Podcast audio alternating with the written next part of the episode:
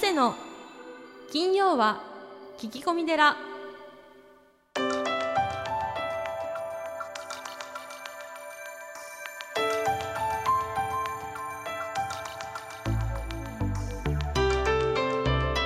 ようこそ架空の寺スタジオよりお送りする長谷の金曜は聞き込み寺。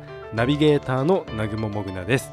群馬県太田市は随願寺住職であられる長谷さん。どうぞよろしくお願いいたしまはいす、、よろしくお願いします。い、や6月に入りましたね。はい、そうですね。どうですか？あの近況といいますか長谷さんの。最近はあのーまあぶっちゃけじっていうねテレビに出させていただいてるんで、あのー人生相談とか悩み相談もあのー非常に多くなりましたし、あと講演会の依頼とかはい。そういったのも増えてまして、あとあのお寺に来られる方もね、うん。あのー増えてありがたいですね。やっぱテレビの効果。まあもちろんこのねポッドキャストの効果もあもちろんあると思います。はい。ですよね、うん。まあ人生相談がまあ増えてるということで、そうですね。まあ実際この番組でもうん。本当に増えて、うんうん。今日も来てますのでそうですね。ちょっと早速じゃあ、はい。ご紹介してもよろしいでしょうか、はいポッドキャストネームくるみさんですね、はい。えー私はもうすぐ28歳になりますがえー最近何をしてもうまくいきません。うん。1年付き合った彼氏と別れたことを皮切りに仕事もなくなり生きることへのモチベーションがどんどんなくなってきています。若者就職支援の事業に応募しても不合格ばかり。アルバイトも受かりません。私は19からうつ病でアルバイトを転々としていたので職歴や経験がないからだと思います。他者と比較しても仕方ないのですが結婚や出産をしている友人や正社員で責任ある仕事をしている同世代が、まあ、とても羨ましく思ってしまいます。なぜ私は彼女たちと同じ道をたどることすら阻まれてしまうのでしょうか。神仏様はどうしてこんな試練を与えるのですか。私がどんな悪事をしたというのですか。辛いです。助けてくださいと。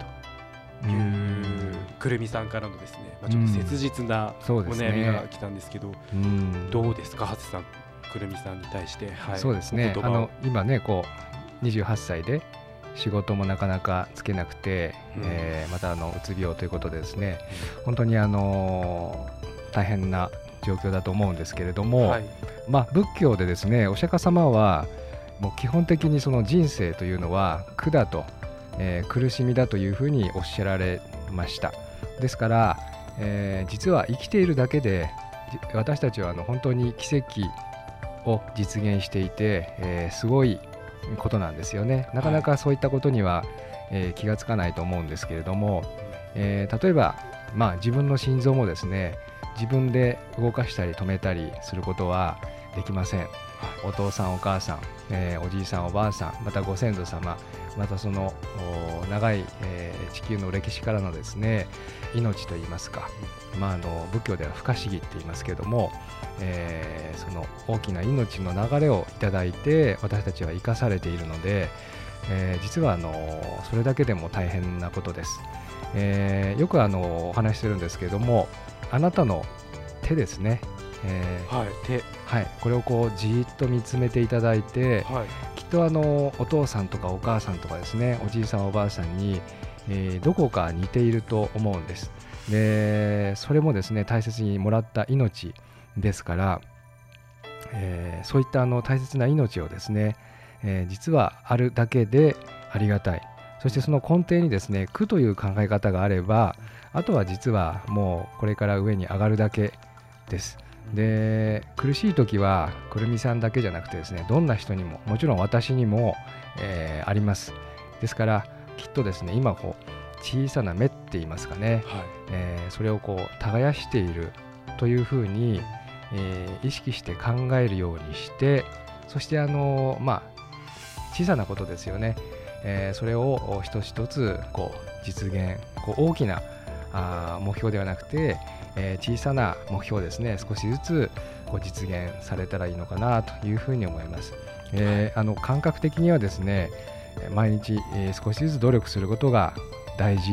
そしてあの自分のこう未来って言いますか、えーそれをお信じることが大切で、えーそしてあの周りの人たちこう全ての方はご縁でつながってますので、えー感謝して、えー恨まない努力するということが、えー大切だというふうに思います。はい、あの僕の、えー書籍のタイトルにもなってますけども、はい。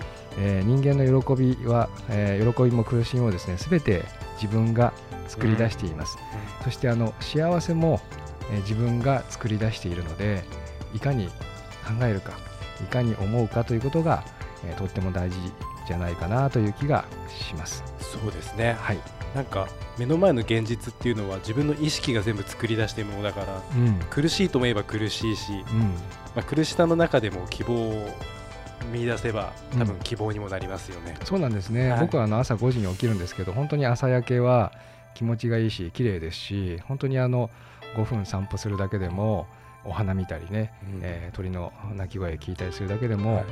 えー生きてるって素晴らしいなというふうに思うと思うので、はい。えーこう暗い面ばっかり見ないで、えー楽しくて、えーワクワクするようなことを、えー意識的に見られたらいいんじゃないかなと思います。ですね。できるとこから少しずつと。はい、そうですね。はいありがとうございました、はい。そして、えー今月6月の、まあ、ゲストなんですが、はい。えー曹洞宗法輪寺の住職でもあり駒沢女子大学人文学部日本文化学科教授の千葉浩二さんはい。をお迎えしてお送りするわけですが、はい。まあ、今回こうゲストとして迎えられた経緯っていうのはどんな感じだったんですか？あのーまあぶっちゃけじのですね、はい。えーテレビで、まあ、何度もお会いして、あそこがご縁で、はい。まあ、あのお名前ははい。知っていたんですけども、はいたくさんあのお寺もですね、うん。まあ、教会士っていうその刑務所とかですねそういったところで人を導くということもされていますしよくあのお寺で法話もされているのでお名前はあの存じ上げてたんですがはい。実際お会いしたことはなくて、まあ、ぶっちゃけ字のご縁で、まあ、非常にあのいつもね千葉先生困った時の千葉先生と言われて、はい、あのラストコメントは千葉先生なんですけどもじゃお話もはい上手で、そうですね、ははい、人間的にも本当にうん。あの朗らかで素晴らしい方なので、はい。ちょっといろんな意味で楽しみですね。そうですね。はい。はい、よろしくお願いいたします。はい、よろしくお願いします。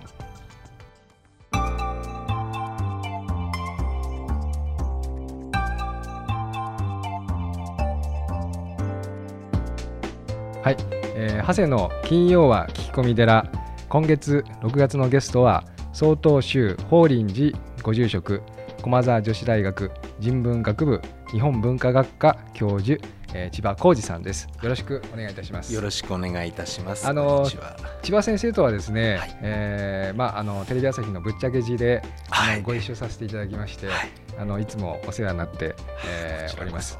本当にあのエンディングはですね、えー千葉先生に頼めというふうに、いえいえそえんなーことないですが先生のエンディングは、あー本当に素晴らしくてですね、実際あの出ているお坊さんもですね、まあ僕もあの非常に勉強になって。い。つもあのはーってですねこう出演しながら感心してるんですけれども、えーよろしくお願いいたします。す。はい、まず最初にあの、はい。千葉先生のプロフィールをご紹介させていただきます。はい。えー1964年、えー千葉県市原市生まれ、曹洞宗富士山法輪寺第24世、えー住職、元教会士、駒澤大学大学院人文学科研究科博士後期課程を満期退学。2011年より駒澤女子大学人文学部日本文化学科教授であられます、えー著書に、えー知れば恐ろしい日本人の風習仏教から生まれた意外な日本語などがあります。はい。はい、よろしくお願いいたします。ご丁寧にありがとうございます。はい、まずあの最初に先生のですね、えー今までの、はいお経歴といいますか歩みというものを、あ、えーそうですか。はいえーはいお聞きしてもよろしいでしょうか。はい、結構です。あの私自身はお寺の生まれということで、はい、えーまたちょうどですねあの今住職を務めている法輪寺っていうお寺がはい、創立400年の年にぽっこりそのお寺で生まれたのが私で。はい、よくお寺が、あのー何年経ったのかってよく聞かれる時があるんですが、はい。はい。もう400プラス自分の年齢ということでちょうどはい分かりやすくてですね。はい。でちょうど去年がですね、えー南総里見八犬伝の、まあ、観光250年ということで、あのーまあ、ちょうどな里見八犬伝のですね歴史上の舞台史実の舞台である、まあ、千葉県にあるお寺で里見家の菩提寺のいくつかある中のはい、一つということで。由緒あるお寺です、ね、あいえいえはい。たまたまそこに生まれ落ちたというだけでございますけれども、はい、そういう八犬伝ゆかりのお寺として、まあ、あのし地元では知られているそんなお寺でございます。でそこで、えーはいえー生まれて、えーまあ、父の背中を見ているうちに、まあ、お寺で修行をするっていうことにだんだん興味を持ち始めてそうですねはっきり申し上げると高校時代でしょうかいろいろあ父のお手伝いをしている時にはい、ちょっと胸を打たれるようなことがあってえーそして考えることがあって、まあ、あの気づいたら修行道場に行ってたと。まあこんな形。はい、それはお話ししてもよろしいんですか？はい、あはい。はい、えーまああまりこう明るい話ではないんですけれども、まあ、長谷川先生もそうだと思うんですが数いくつかこうご葬儀のようなことをおはい務めしてますと、中には、まあ、お若い方で亡くなるうん方も、そうですね。はい、お務めすることがありました。でこれはもうお坊さんであればきっと誰もが経験するであろうということなんですが私も、えーまあ、正直言って父のようにこう、まあ、田舎の小さなお寺なのであの苦労するのは嫌だなとか思いながら、うん。まあ、ただ呆然と手伝っていたんですがある日、まあ、若い、まあ、男の方お若いといっても中年の方が亡くなられた時に、えーお嬢さんが一人こうお子さんいらっしゃって、はい。中学生なったかならないかぐらい小さいですねはいですね。で火葬場でこう棺を最後お別れですって言ってガラガラってこうお入れしますよね、ええ。その時に棺に捕まって「やだやだ」ってずっと騒い騒いでというか泣いてらっしゃってまあもちろん気持ちわかるんですがそうするとまあ次の流れがありますからね。あのー火葬場の方もお仕事でお勤めしてて申し訳ありませんがってこうこう引きずるように、場を制してそしてまあ粛々とことは進むんですがその時にもう嫌だ嫌だって最後までずっとしがみついてるもうそれがもういたたまれなくてですねあもう私にはもう絶対できない。もう自分にはこういうことを淡々とやっていくっていうことがましてこれが、まあ、仕事というかお勤めとしてももう二度とそれはもうできないなって父親とそういうそれをめぐってまあ口喧嘩ではないですけども、はい。お寺嫌だとかですね、えー辛すぎるとかまたそういうことを考えてまあ家族の中で揉めたことがあったんですがまあ次第にまあ父も急に熱くなった状態で熱い頭の私に何か言ってもいけないと思ったんでしょうか。それから急に優しくなってですね。で、えーまあよく考えてみると誰かがそれを務めなければならないそれが世の中だっていうようなことをだんだん。徐々に、まあ、狭い視野の子供からですね、高校時代いろんな本を読んだり経験していくうちにああ誰かがこういう運命なのかなという気になりましてである日のことを、まあ、そういうまだ区切りがつかないような高校3年の時だったと思うんですがはい。父のところに法事が終わってこれはお葬式ではなかったんですが法事が終わってもう泣きながら「ありがとうありがとう」ってまあご挨拶に法事が終わったんですけれども、ええ。翌日にわざわざああのいいご法事ができましたって言って喜んでその時もその方まあご年配の方でしたが泣いて感謝されてるのを見てあ喜ばれるっていうことがそれであるんだなと。泣く場面は見てもお勤めすると喜んでくださるってなんてありがたいお勤めなんだろうと思ってですね。逆にこれは挑戦してみた挑戦というかですね自分のこととしてやってみようと。でもしダメならうん。それはあの原則って言って戻ればはいいいというような覚悟でいけるところまで行こうと思ってまあ、仏教学を本気で勉強するようになりましてで、まあ、仏教って言ってもお釈迦様はどういうことをされたんだろうということに一番興味がありましたので、はい。えーそれで駒澤大学では、まあ、主に奈良先生とか袴屋先生っていう、まあ、あ初期仏教の、はいはい。お話に一生懸命のめり込むようになったというのうーんがそれが私の来歴でございます。はい。うんなんか趣旨に合ったかどうか分かりませんが、ええ僕もあの同じ先生に学んでますけどあれ？先生？千葉先生僕よりちょっと上ですか、はい、私39年生まれです。あそうですね、はい。あじゃあちょっと上なんであすね。そうですか。あーじゃあ重なってるかもしれませんね。先生はあのー僕は42年生まれで、はい、はい。そうですか。でもあの駒澤大学時代はあの清少寺っていうお寺にいたはいので、はい。はいほとんどあの大学にいるかお葬式やってるかあいやいやおそれこそお忙しかった。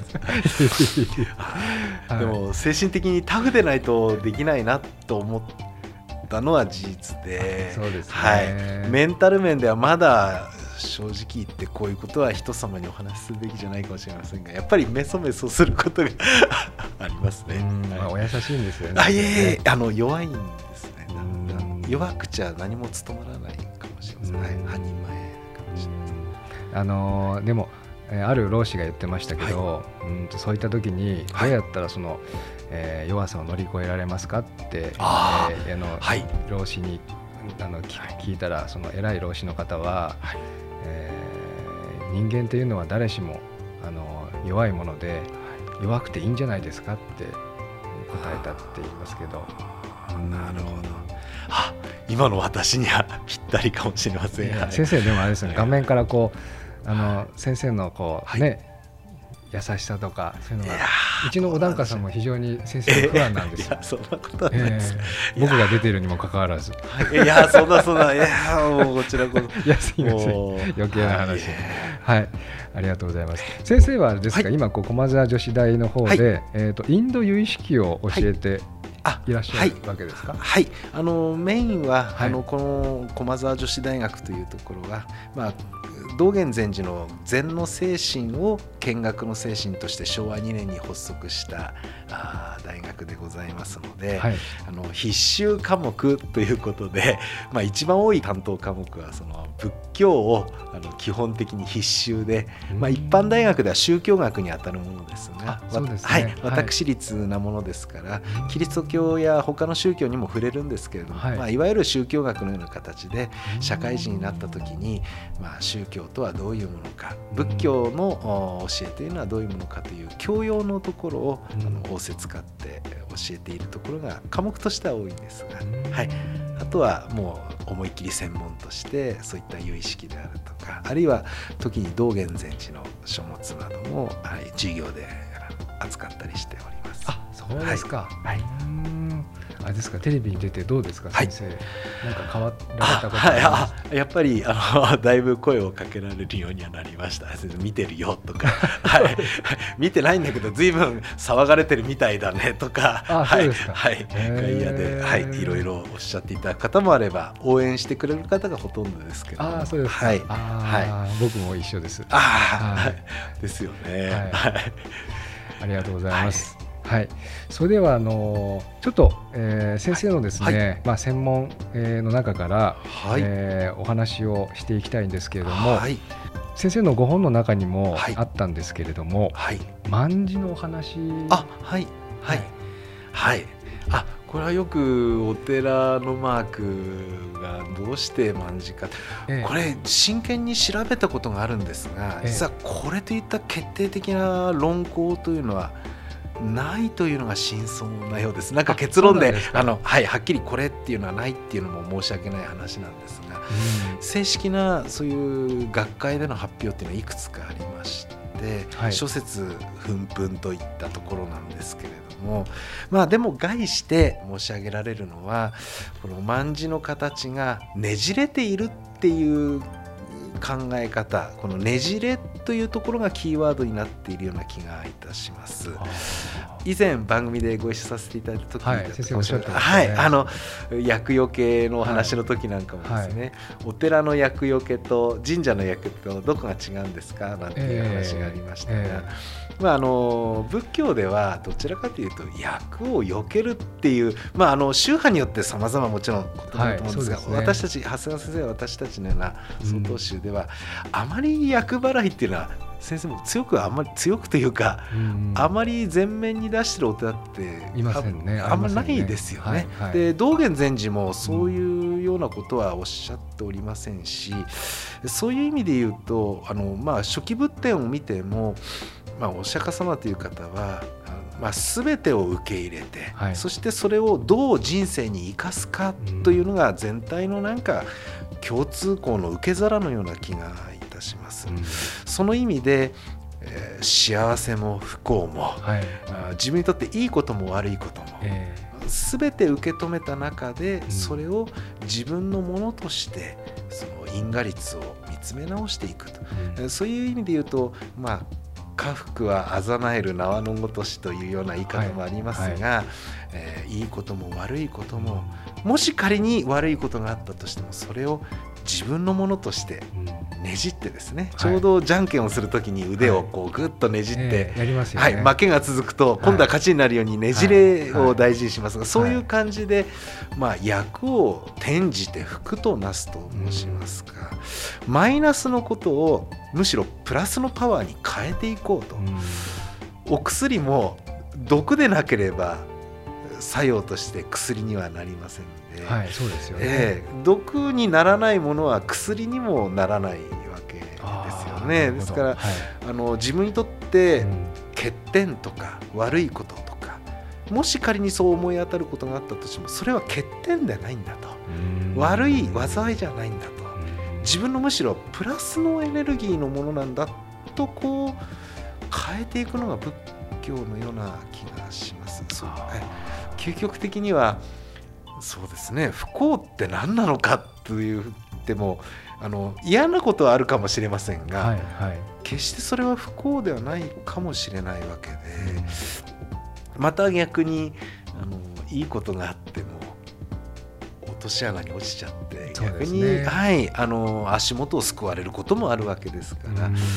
あんまりこの人間の勝手なその時の思い込みでいい悪い幸せ不幸これは考えてはならないというのが仏教的な見方の一つではないかと。これはもう考え方ですからうん。個人個人によるしかないのですが私はそう思っておりますね。まああの苦しみも、はい。お喜びも、はい、お悲しみも、はい。幸せも、まあはい。心が作り出すあもの、その通りだと思いますね。まあ、正直申し上げてぶっちゃけじさんに出る時だってあの、ええプレッシャーばかりかかってはい。はいでもプレッシャーもこれも何かの時の流れの運命かと思えばええ。これを何かに変えていかなくちゃいけないんじゃないかと。うん。ただ遠ざけるだけでなく今何かを求められればそれをじゃあ発信することによってそのプレッシャーで自分のうんマイナスで終わるんではなくて周りのプラスに何か変えていかれればその時に仮に自分があのなんか自分にしくじりがあったとしても、はい。周りが幸せになってくれれば、ええ。私のしくじりは自分でメソメソすればそれで済むことですから、ええ。まあそれでいいのかなぐらいに考えて、えーまあ卍の話になるかどうかわからないんですが。先生しくじりありますか？ああいうあります。ありますか？もう先生にと問答の時ももっとああ言えばよかったこう言えばよかったとかですね。あーあれはね、ええもうメソメソ本番ですからね、はい。僕も直前に言われて、はいいや、絶対千葉先生に恨まれるなと思って、や。だ、やだって言ったんですけど、やってくれって言われて、長谷川先生も優しいので、え私を立てていただいたんですが、いえいええーあの番組ほどあ,、まあ、あんまり言ってあませんが、はいはい。もう直前にいろいろ決まりますから、ね、直前に決まるんですよね、生ものですよ。ロケもですね、明日行ってくれとかですね、はい。無茶なこと言います。でそれがうあのやっぱりマイナスをプラスじゃないんですが、私もあの番組もそうなんですが全体が全問答のような気がしてはい。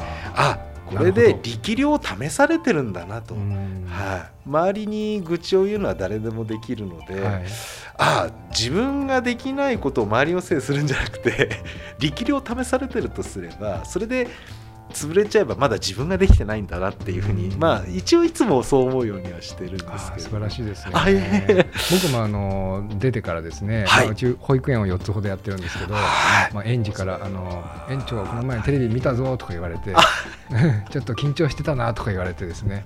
あ先生までそんなことをおっしゃるあるんですか？あの結構なんですかね私の知り合いの周りの方が、はい、あのお檀家さんとか職員とかが結構喜んでくれていたり、で講演会とかもあの増えていて、まあ、あの確かにあのなんですかねこう他の仕事がすごく楽になったというか、あの緊張感はちょっとね、はい、半端でないですもんね。はい。はい、いや私いつも長谷川先生の,、あのロケやあるいはスタジオの雰囲気っていうあの他のお坊さんにはない長谷川先生なんか気品があるんですよね。あのよく家に帰ると家内から初めてあそうですか。あの凛とされていらっしゃるので、あ本当そうなんです。あの家に帰って結構喋ってるんですよ僕ね。カットされてるんです。でもその凛としている雰囲気よく家内からああいう雰囲気で話さなきゃ私は姿勢がくねっとしたりなんかいつもヘラヘラしてるからダメだって言われるんですけど、えー、人気ですよ。千葉先生、あの素敵なお坊さんで人気ですでしょうか。いや自分ではわからないものなんですが、まあ、はい。まあということではい。あの苦しみを楽しみに変えつつ、はいはい、その中で自分の活路を見出せたらっていうのが、まあ、仏教自身の教えとして万事にはいつもそう、はい、願いを込めてます。はいありがとうございます。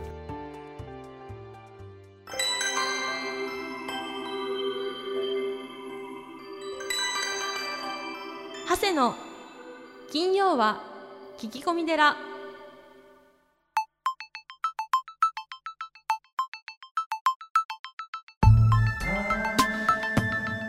の金曜は聞き込み寺いかがでしたか？この番組ではリスナーの皆様から随時お悩み相談メールを募集しています僧侶の長谷がゲストとともにすっきり解決メッセージは随願寺のホームページ内よりお悩み相談メニューをクリック URL は www. 随願寺 .com www. 随願寺 .com ですそれではまた次回も未知なるテラスタジオで合唱。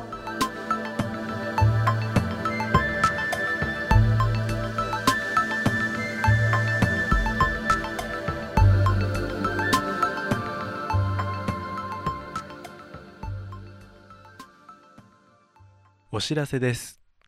番組でお便りを採用された方には長谷の著書「お坊さんが教える悟り入門」をもれなくプレゼントしています。お便りお待ちしております。